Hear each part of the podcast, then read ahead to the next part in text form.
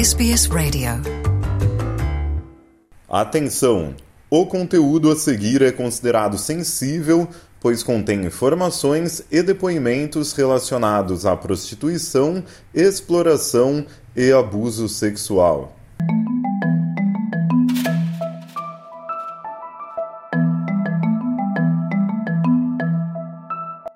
Com a internet, a prostituição saiu das ruas e boates e hoje foi parar no, nos sites, né, nos websites de acompanhantes, tudo no alcance de um clique. Então, sendo assim, é uma das profissões mais antigas do mundo e a gente vê que continua se reinventando. Tirando a parte financeira, não há vantagem de ser garota de programa. O dinheiro entra rápido na mão, mas não é fácil. E claro, às vezes aparecem clientes que considero atraentes e aí eu também acabo me satisfazendo os meus desejos sexuais com eles e ainda continuo sendo pago por isso. Precisava de dinheiro rápido na época para renovar meu visto de estudante então eu decidi que faria um perfil em um site de prostituição masculina. Eu criei uma descrição sobre mim, detalhei o que eu estava disposto a oferecer sexualmente em troca de dinheiro e também fotos onde mostrava cada centímetro do meu corpo, porque financeiramente era muito melhor do que todos os meus outros salários. Eu atendo todos os tipos de cliente que você pode imaginar: jovens, casados, solteiros, velhos, australiano, brasileiro e todas as nacionalidades. Geralmente você não sabe como a pessoa é física e mentalmente até que a, até que a pessoa abra a porta. Então é sempre uma surpresa. E é uma indústria que perpetua a vulnerabilidade de todos. Então, assim, se já é uma indústria que existe, se a gente sabe da atuação dela, por que, que nós não criamos aqui os mecanismos da humanização do ser humano em qualquer profissão que seja?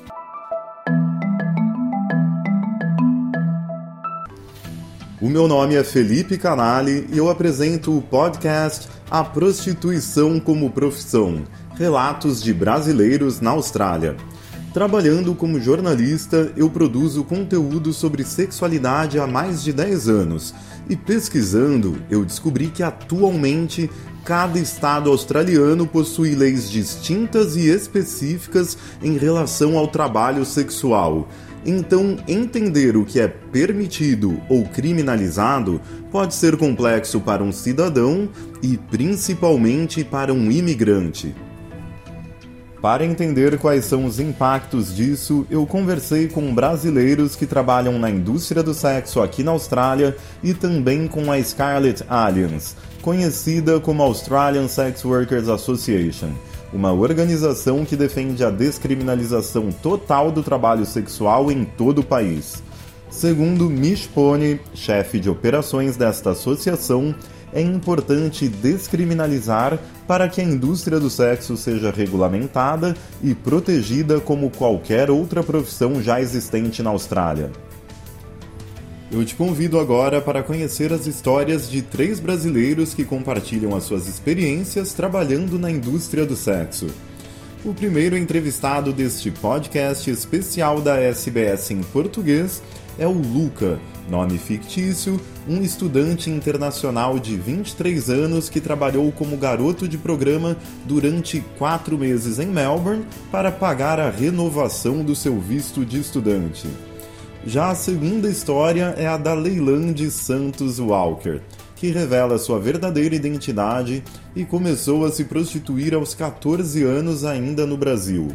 Atualmente, aos 38 anos, ela tem uma dupla jornada de trabalho, exercendo a profissão de cuidadora de idosos durante a semana e garota de programa aos finais de semana em Melbourne. E por último, a história do Thales, de 26 anos, nome fictício, que trabalha na Austrália como profissional do sexo há 6 anos, viajando por diversas capitais do país oferecendo os seus serviços.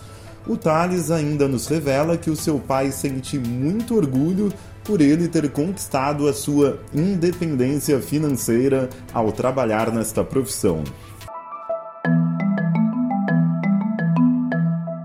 Eu converso agora com o Luca, nome fictício, e que trabalhou como garoto de programa aqui em Melbourne durante quatro meses para pagar a renovação do seu visto de estudante. Luca, muito obrigado por conversar com a SBS em português. Obrigado a você, Felipe, pelo convite. Pode mandar a primeira pergunta. por que, que você decidiu se mudar do Brasil aqui para a Austrália?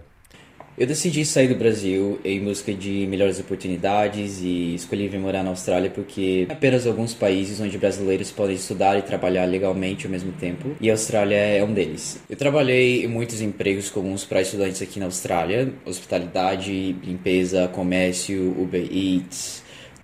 Você me disse que trabalhou durante quatro meses como garoto de programa aqui na Austrália. Me conta como foi tomar essa decisão. Ah, eu sempre fui uma pessoa muito sexual Talvez o fato de ser brasileiro tenha alguma influência com isso, então achei que poderia fazer o trabalho. E desde o início já sabia que seria algo temporário, que eu precisava de dinheiro rápido na época para renovar meu visto de estudante, porque financeiramente era muito melhor do que todos os meus outros salários. Ah, em duas horas de encontro com meus clientes, eu consegui ganhar a mesma quantidade de 40 horas de trabalho em meu emprego anterior na área de hospitalidade. E qual foi o primeiro passo que você tomou para entrar nessa profissão? E um dia eu estava bem frustrado com o meu trabalho na época, onde eu não ganhava muito, e eu perguntei para meu namorado como ele se sentiria se eu começasse a trabalhar como sex worker. Depois de uma longa conversa, ele concordou então eu decidi que faria um perfil em um site de prostituição masculina. Eu criei uma descrição sobre mim, detalhei o que eu estava disposto a oferecer sexualmente em troca de dinheiro e também fotos onde mostrava cada centímetro do meu corpo. E a partir daí, as pessoas anonimamente passaram a entrar em contato comigo por telefone falando que estavam interessadas. É importante dizer que a comunicação e clareza são muito importantes na, nas negociações, nas conversas, porque você não precisa aceitar tudo que o cliente quer. Sendo assim, durante esse primeiro contato, a gente já discute sobre os limites, expectativas e valores. O dinheiro nessa profissão pode ser considerado rápido, mas na sua opinião, é um dinheiro fácil? Ah, tinha alguns programas que eu considerava bem difícil de fazer, então, sempre que eu terminava esses programas, eu me dava um presente. Desde comprar uma roupa até uma experiência nova.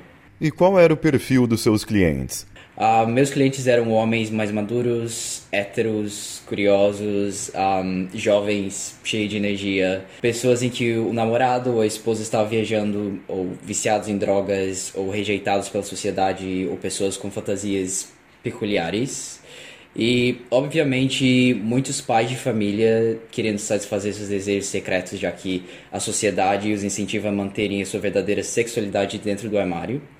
E talvez a palavra sex worker não englobe todo o espectro dessa profissão, porque eu tinha clientes que me pagavam apenas para conversar, beber e, e comer com eles. Então, eles queriam uma companhia de alguém que não julgasse, mas que estivesse ali somente pela experiência de oferecer um momento de prazer seja sexual ou simplesmente pela companhia mesmo. Você passou por alguma experiência de pedidos inusitados? Ah, sempre haverá pedidos distintos por parte de cada cliente, assim como um cara, por exemplo, que pedia para eu pular em cima dele enquanto ele estava deitado na cama, ou também o outro que me pedia para dar socos e chutes nos testículos dele, porque ele, isso dava prazer. E qual que é a sensação antes de se encontrar com um cliente? Geralmente você não sabe como a pessoa é, física e mentalmente, até que a, até que a pessoa abra a porta. Então é sempre uma surpresa.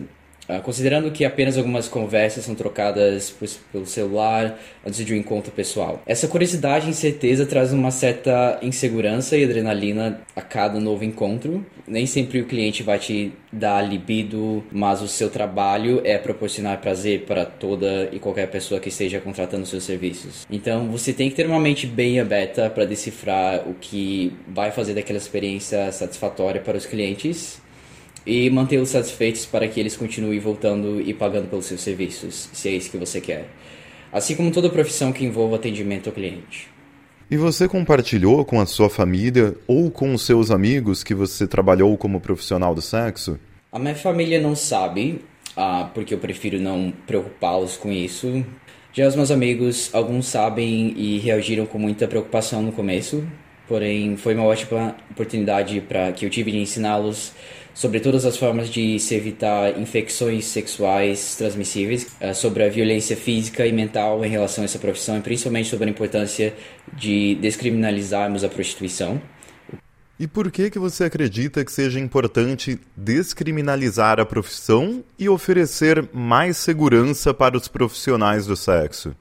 As pessoas vão se prostituir de qualquer jeito, porque na verdade é uma das profissões mais antigas da humanidade e uma forma de total liberdade e uso do seu próprio corpo. Então, para a gente ter representatividade, direitos e regulamentos, a profissão precisa ser naturalizada e descriminalizada.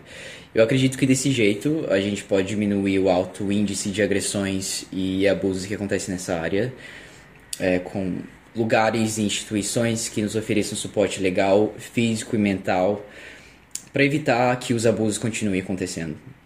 O estado de Victoria decidiu que a partir de dezembro de 2023 será permitido que os profissionais do sexo recebam os seus clientes dentro das suas próprias casas, algo que ainda é proibido atualmente. Luca, qual a importância de permitir que os profissionais do sexo possam receber os seus clientes dentro das suas próprias casas? Aqui em Vitória, por exemplo, nós podemos fazer álcool legalmente, que significa ir até o cliente. Porém, isso aumenta a possibilidade de riscos, porque quando você está na casa de alguém desconhecido, dificilmente você vai ter controle da situação ou do lugar. É, porque, por exemplo, você nunca sabe se realmente a pessoa está falando a verdade sobre quem ela é, se tem mais de uma pessoa no programa, se as pessoas, as pessoas podem te filmar sem você saber, o endereço pode ser errado e fazer com que você perca seu tempo, perca dinheiro, o lugar pode ser muito afastado se precisar de ajuda. Enfim, são vários exemplos onde você pode perder o controle da situação. Você me disse que tem um namorado australiano e que ele aceitou a sua decisão em trabalhar quatro meses como garoto de programa. Você poderia me falar um pouco sobre isso? Meu relacionamento com meu namorado sempre foi muito mente aberta e a gente acha que a gente pode criar as nossas próprias regras e limites de acordo com nossa personalidade e não de acordo com o que a sociedade espera da gente. E Luca, me conta por que, que você decidiu nos dar esta entrevista anonimamente. Você acredita que ainda exista muito preconceito contra esta profissão? Com toda certeza, ainda existe muito preconceito eu escolhi anonimato porque, infelizmente, isso poderá afetar minha imagem para alguma pessoa preconceituosa que possa ser meu futuro chefe. E para a gente encerrar a nossa conversa, o que, que você diria para quem está pensando em começar a trabalhar como profissional do sexo? E geralmente a prostituição é ligada a dinheiro rápido. Porém, isso não significa que seja dinheiro que venha de uma forma fácil. Quando você estiver em um transporte público, ou qualquer outro lugar bastante movimentado, olhe para as pessoas ao seu redor e se pergunte se você faria sexo com cada um deles. Sim, porque eles podem ser seus próximos clientes. Cuide muito da sua saúde mental, seja claro e comunique com seus clientes sobre os limites e expectativas. Eu acho que aproveite o dinheiro, mas tenha equilíbrio porque é muito fácil gastar esse dinheiro que chega rápido na sua mão e, claro, sempre pegue o dinheiro antes do programa. É impossível determinar a exata quantidade de profissionais do sexo trabalhando atualmente na Austrália, seja imigrantes ou cidadãos. Em conversa com o advogado e ex-cônsul do Brasil, Valmor Gomes Moraes, ele fala sobre a marginalização dos profissionais do sexo ou sex workers. É, nunca que alguém vai colocar em algum relatório uma pesquisa que ela é sex workers, porque isso pode ir contra ela aos olhos da imigração, na análise do visto. Então, nunca vai aparecer dentro das estatísticas assim como muitos residentes australianos e pessoas que são cidadãos não declaram, porque essas pessoas têm medo de serem julgadas por causa do estigma que existe até hoje, em 2022, e o sex work ainda é uma indústria que está próxima da criminalidade, mas só assim está porque nunca houve proteção legal do Estado para falar assim: olha, se você precisar de ajuda, eu, polícia e estados estamos aqui para te representar. Eu converso agora com a Leilande Santos Walker, de 38 anos e que está usando seu nome verdadeiro nesta entrevista. Inclusive, ela permitiu que a SBS Português fizesse a publicação das suas fotos pessoais na versão escrita desta reportagem. A Leilande começou a se prostituir aos 14 anos ainda no Brasil. E atualmente ela trabalha como cuidadora de idosos durante a semana e como garota de programa aos finais de semana em Melbourne. Obrigada, Felipe. Obrigada, SBS, por abrir esse espaço para mim poder compartilhar um pedaço da minha história, da minha jornada. Atualmente você mora na cidade de Melbourne, mas me conta como foi a sua infância no Brasil. A minha infância foi marcada por abuso. A minha infância foi intensa. Eu parei de estudar na quarta série do ensino médio. A minha mãe nasceu com paralisia infantil e me teve muito jovem. O meu pai abusava sexualmente de mim e abandonou a minha mãe quando ela engravidou do meu irmão. Depois disso, ela casou novamente e o meu padrasto também passou a abusar de mim. Enquanto eu era criança, vendia balas na estação de trem e comecei a me prostituir aos 14 anos pelas ruas de São Paulo. E Leilande, você me contou que foi casada duas vezes, a primeira com um brasileiro e a segunda com um australiano. Como foi o seu relacionamento com cada um deles? Aos 16 anos, eu engravidei de um cliente e nos casamos. Ele me batia muito e colocou uma arma na minha cabeça dias depois do nascimento da minha filha. Depois que nos separamos, eu voltei a me prostituir. Conheci um cliente australiano no Brasil e acabei engravidando. Foi aí que ele me propôs de nos casar e eu vim morar com ele na Austrália. Leilande, e o que que te motivou a vir morar aqui na Austrália? E o que que aconteceu quando você chegou aqui? Eu vim querendo uma vida melhor para mim e para minhas filhas, mas chegando aqui, meu segundo marido começou a me obrigar a ter relações sexuais com os amigos deles e também com desconhecido em troca de dinheiro. Depois de muito abuso. O caso foi resolvido judicialmente na corte australiana. Ele ficou preso por um tempo e foi solto atualmente. Temos uma ordem judicial em que ele não pode chegar perto de mim e nem das minhas filhas. Demorou anos de terapia para eu entender que eu vim para cá no esquema de tráfico sexual. Você trabalha como profissional do sexo há 24 anos. Algumas pessoas costumam glamourizar essa profissão. Me conta um pouco sobre a realidade de quem trabalha nessa área. Tirando a parte financeira, não há vantagem de ser garota de programa. O dinheiro entra rápido na mão, mas não é fácil. Aqui na Austrália, os clientes têm mais respeito do que no Brasil, mas já passei por diversas situações de abusos em ambos os países. Uma vez eu fui contratada para ter relações sexuais com 10 homens. Eu era a única mulher ali. As situações nos levam a usar droga, fica difícil não usá-las como refúgio para enfrentar a realidade do dia a dia. Eu posso te perguntar os valores dos seus serviços? Uma hora no meu apartamento custa 300 dólares. E se eu for até o cliente, um hotel na casa dele custa 500 dólares por hora, ou mil dólares por três horas. E qual é o perfil dos seus clientes? Eu atendo todos os tipos de cliente que você pode imaginar. Jovens, casados, solteiros, velhos, australiano, brasileiro e todas as nacionalidades. E quais são as fantasias dos seus clientes, Leilande? O que, que eles costumam te pedir? Então, a, a maioria dos meus clientes, de 100%, 80% dos meus clientes, eles são passivos. Eu que faço a parte ativa na cama com eles. Eu que tenho acessórios que acabo introduzindo neles. E eles são casados, têm namoradas, e eles vêm para mim com essa fantasia, esse fetiche. Se o cliente é um gerente de uma empresa grande, ele manda muito em pessoas, ele vem ao nosso serviço querendo que a gente manda ele, comendo ele, batendo nele, humilhando ele, porque eu acho que é o que eles fazem com os funcionários dele E eles acabam para ter o perdão, tipo, o inconsciente tranquilo. Eu deixei uma puta, uma prostituta fazer isso comigo. E além de você trabalhar como profissional do sexo, você também trabalha como cuidadora de idosos. Me fala um pouco sobre isso. É muito gratificante, é bem cansativo, mas é bem gratificante. É, eu gosto de trabalhar no Age Care, eu sinto que eu estou fazendo alguma coisa, estou ajudando as pessoas. Depois que eu venho em casa, é, sabe, assim, estou em paz, em paz comigo mesmo.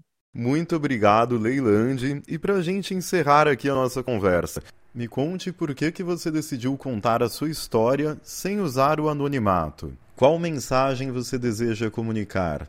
Minha prioridade é oferecer uma boa vida para as minhas filhas. Eu parei de usar drogas há um ano e meio e estou limpa desde então. Toda a minha família e meus amigos sabem da minha história e minha vida, não tem segredo. Recentemente, eu trabalhei em uma ONG aqui na Austrália que ajuda pessoas vítimas de tráfico sexual. A minha intenção é escrever um livro contando a minha história para ajudar as pessoas que passam ou já passaram por situações parecidas com a minha. Como nós já falamos no começo desse podcast, cada estado australiano possui leis distintas e específicas em relação ao que é permitido ou criminalizado na indústria do sexo. Para falarmos sobre isso com mais precisão, eu trago novamente o advogado Valmor Gomes Moraes, que vai nos explicar brevemente sobre as leis australianas. Só para vocês, público da SBS, entenderem a complexidade que se apresenta aos trabalhadores dessa indústria do sexo, Victoria e New South Wales são os únicos estados em que é legalizado oferecer serviços sexuais nas ruas, algo que é proibido e criminalizado em todos os outros estados australianos. Em Queensland, é crime oferecer serviços sexuais sem uso de camisinha, já lá em South Australia, onde a indústria sexual é amplamente criminalizada, os preservativos podem ser usados como prova pela polícia para incriminar os trabalhadores e os seus clientes. Vale lembrar que o território da capital australiana, o trabalho sexual é legalizado desde 1992. Então, os serviços sexuais podem ser oferecidos legalmente, individualmente em casas, hotéis e acomodações, mas é crime dois profissionais do sexo ao mesmo tempo, junto com o mesmo cliente, assim como é crime isso aqui em Queensland.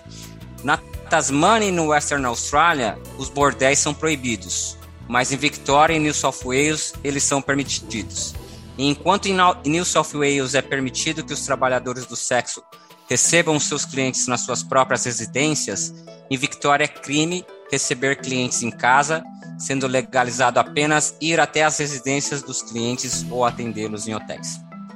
E essas pessoas estão completamente à mercê, não tem aposentadoria, não tem sick day, não tem holiday, que é uma indústria que perpetua a vulnerabilidade de todos. Então, assim, se já é uma indústria que existe, se a gente sabe da atuação dela, por que, que nós não criamos aqui os mecanismos da humanização do ser humano em qualquer profissão que seja?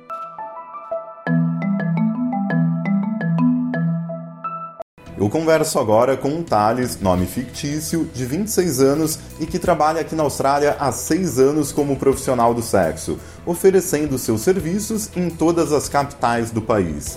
Ele nos conta que o seu pai sente muito orgulho por ele ter conquistado a sua independência financeira aqui na Austrália. Thales, muito obrigado por conversar com a SBS em português. Olá a todos os ouvintes da SBS em português. Então, Felipe, podemos iniciar com as perguntas. Como foram os seus primeiros empregos aqui na Austrália? Chegando aqui, eu estava com muita vontade de trabalhar, fiz muitas aplicações na área de hospitality, que é uma área onde muitos estudantes aplicam. Eu acabei trabalhando, fazendo alguns eventos, um bico ali, um bico aqui, mas nada de um contrato fixo. Então isso acabou me gerando bastante ansiedade. E como foi que você começou a trabalhar como garoto de programa aqui na Austrália? Eu sempre tive muita curiosidade sobre essa profissão e nunca tive preconceito sobre essa atividade de trabalho. Ao meu ver, merece muito que merece muito respeito como qualquer outra profissão. Chegando aqui na Austrália, eu comecei a usar aplicativos de relacionamento e surgiram várias propostas de, de alguns favores sexuais em troca de dinheiro. Isso me fez ficar mais confortável com a possibilidade de eu fazer disso uma profissão, já que a demanda era constante. Foi aí que comecei a anunciar os meus serviços em sites de acompanhantes, né? A partir disso, passei a ter cada vez mais propostas, fui me acostumando, cheguei a entender meus limites, o que eu poderia, ou até onde eu poderia ir, o que eu me sinto confortável em fazer. E aí, atualmente, sou grande programa já há seis anos, desde que cheguei aqui na Austrália. Como foi a sua experiência ao revelar para a sua família sobre a sua decisão em iniciar essa profissão? Então, eu revelei minha profissão como garoto de programa aqui na Austrália para meus pais logo no início. Iniciou com a minha mãe, eu contei para ela por telefone. A reação dela não foi das melhores. Ela ficou um pouco preocupada. Ela navega na cabeça dela que isso é contra a crença religiosa dela. Ela também ficou preocupada com o que os familiares iriam falar, o preconceito que eles teriam também se descobrissem. Mas ela me surpreendeu muito, ela passou por cima de tudo isso, ela respeitou minha decisão, a gente tem um contato super aberto, muito frequente. Ela ainda prefere manter um, uma certa distância sobre o, sobre o assunto, não gosta de perguntar detalhes, mas a nossa relação é ótima. Já pro meu pai, já só fui contar quando ele veio para a Austrália gente organizou uma viagem, eu trouxe ele. E para minha surpresa, ele também aceitou de uma forma muito boa. Ele tem uma mente muito aberta e ele respeitou, respeitou bastante também quando eu contei para ele. Ocorreu situações que eu acabei tendo clientes durante a visita dele e ele não se importou de eu ver os meus clientes. Ele ficou, entendeu que é a minha realidade, essa é a minha vida, meu trabalho. E ele me disse ainda que ele me, se sente muito orgulhoso de mim por eu ter conquistado minha independência financeira e por eu estar feliz fazendo isso. Ele, para isso é o que importa para ele. E você me disse que trabalha como garoto de programa há seis anos. Essa é uma profissão passageira ou é algo que você pretende continuar no futuro? Atualmente eu faço faculdade aqui na Austrália mas por enquanto eu não me vejo trabalhando na área dos meus estudos. Eu me sinto confortável em continuar como profissional do sexo por um período longo, que é algo que eu já domino e sinto confortável em fazer, ainda acho que eu ainda nem atingi meu auge. Eu claro, claro que também tenho em mente que talvez vai chegar um momento da minha vida que eu vou precisar me reinventar profissionalmente, mas ah, por enquanto eu sou satisfeito em continuar com essa profissão por um período. E como você administra financeiramente a sua profissão? Em relação à parte financeira, uma sessão comigo custa por volta de 300 dólares por hora, mas que pode variar para o valor até mais alto, dependendo do que o cliente está procurando, ou a duração total de uma sessão devido ao meu deslocamento para uma outra região. Eu acredito que estou administrando muito bem a minha carreira e minhas finanças, pois eu consigo ter uma qualidade de vida muito boa, além de eu poder morar sozinho e ainda custear todas as minhas contas. Isso sem falar da flexibilidade de horários que eu consigo ter, onde eu não preciso ter uma rotina fixa de trabalho das 9 da manhã às 6 da tarde, por exemplo, que seria um horário, uma carga fixa de um trabalho tradicional. Você já trabalha nessa profissão há seis anos. Qual que é a rotina do seu dia a dia? Já que meu trabalho pode surgir a qualquer momento, é a dificuldade de organizar o meu dia ou de fazer planos. Já diversas vezes eu viro a noite trabalhando, eu acabo altas horas da madrugada. Finais de semana para mim não existem, é um dia qualquer, porque a demanda final de semana é muito grande. Você já passou por alguma situação de perigo? Eu nunca tive uma situação de perigo devido à minha profissão, mas obviamente já tive situações agradáveis, como clientes que não pagaram pelo serviço, arrumaram alguma desculpa e, saí, e não recebi, transferências de banco que, que disseram que mandaram, mas nunca chegou na minha conta, endereços errados que já me passaram, fizeram perder meu tempo e me prejudicaram financeiramente, onde eu não conseguia marcar com outra pessoa. E geralmente, qual é o perfil dos seus clientes? Eu atendo uma variedade muito grande de clientes, Posso dizer que 100% deles são homens, a maioria são australianos, por volta dos 40 anos ou mais, que estão em relacionamento e acredito que são bissexuais. Eles acabam contratando os meus serviços pelos mais diversos motivos. Tem alguns que satisfazem apenas 15 minutos, isso é ótimo. Outros pagam apenas para me tocar, sem que eu precise fazer nada com eles. Já tive clientes regulares que pagam por apenas para dormir ao lado deles, então mais nada acontece. Já tive um mesmo cliente que já veio me ver quatro vezes na mesma semana. E claro, às vezes aparecem clientes que considero atraentes e aí eu também acabo me satisfazendo os meus desejos sexuais com eles e ainda continuo sendo pago por isso. Thales, você me contou que costuma viajar por todas as capitais da Austrália devido à sua profissão. Como você administra a sua agenda de clientes? Eu costumo organizar várias viagens para diversas cidades, como que, por exemplo, Sydney, Melbourne, Adelaide, Perth e Brisbane, para oferecer os meus serviços e sempre anuncio nos websites locais. Cada cidade tem uma demanda diferente de clientes e a minha intenção é alcançar um público cada vez maior. E como que você cuida da sua saúde física e mental? Então, eu busco ter um estilo de vida bem saudável e também ter uma rotina constante de exercícios físicos. Eu também tenho muita preocupação com a minha saúde sexual, então faço bastante check-up uh, médicos regularmente, uso preservativos e tomo PrEP. É, o PrEP é um medicamento né, que qualquer pessoa com uma vida sexual ativa pode ter acesso. Ah, é necessário ter um, passar com um GP, um médico. E para quem não sabe, o PrEP ele é um medicamento que é, evita, né, é uma prevenção para que não ocorra o contágio com o vírus do HIV. Como que você enxerga o atual cenário dessa profissão? A prostituição se reinventou com o passar dos anos? Então, pelo que eu consegui observar, com a internet, a prostituição saiu das ruas e boates, que é onde eu cresci é, acompanhando e vendo onde acontecia. E hoje foi parar no, nos sites, né, nos websites de acompanhantes, tudo no alcance de um clique. Então, hoje em dia, um programa é, é muito mais fácil de ser marcado online, toda a divulgação é online, a procura, a negociação, tudo pode ser feita pelas redes sociais. Então, sendo assim, é uma das profissões mais antigas do mundo e a gente vê que continua se reinventando e a gente precisa parar de fingir que não existe. Existe uma demanda para esse trabalho que é legítimo. E para a gente encerrar aqui a nossa conversa, por que, que você acredita que precisamos falar mais sobre esse assunto além de descriminalizar essa profissão?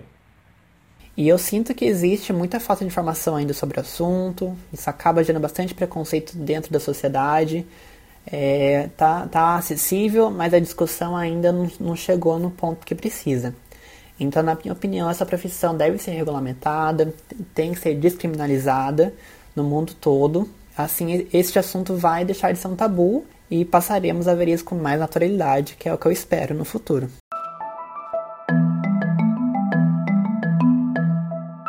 O meu nome é Felipe Canali e você ouviu agora o podcast A Prostituição como Profissão. Relatos de Brasileiros na Austrália, um podcast aqui da SBS em português. Eu encerro agora com a participação do advogado Valmor Gomes Moraes, que nos fala sua visão sobre a humanização de uma das profissões mais antigas do mundo eu acho que assim, a, a, a, informação imprescindível que eu tenho é que a Austrália deveria seguir o mesmo modelo da Nova Zelândia, onde que tudo é descriminalizado, onde que os, os sex workers, ah, durante o período do Covid, até benefícios previdenciários receberam o seguro-desemprego igual qualquer outro trabalhador, entendeu? Então é, é essa esse cenário que a gente precisa ter no mundo da humanização do ser humano em qualquer profissão que seja. Então é a humanização dessa profissão que é dita a, a profissão mais antiga do mundo e ser devidamente protegido pela lei, né? Aí a pessoa pode perguntar: "Ah, mas e se sua, você gostaria que a sua filha, sua irmã ou alguém da sua família fosse trabalhador dessa indústria?" Olha, particularmente eu não gostaria que tal pessoa fosse por causa, né, da complexidade da indústria, mas se ela porventura fosse, eu gostaria que ela tivesse todos os direitos e todas as proteções que foram até hoje e existem em qualquer profissão que seja.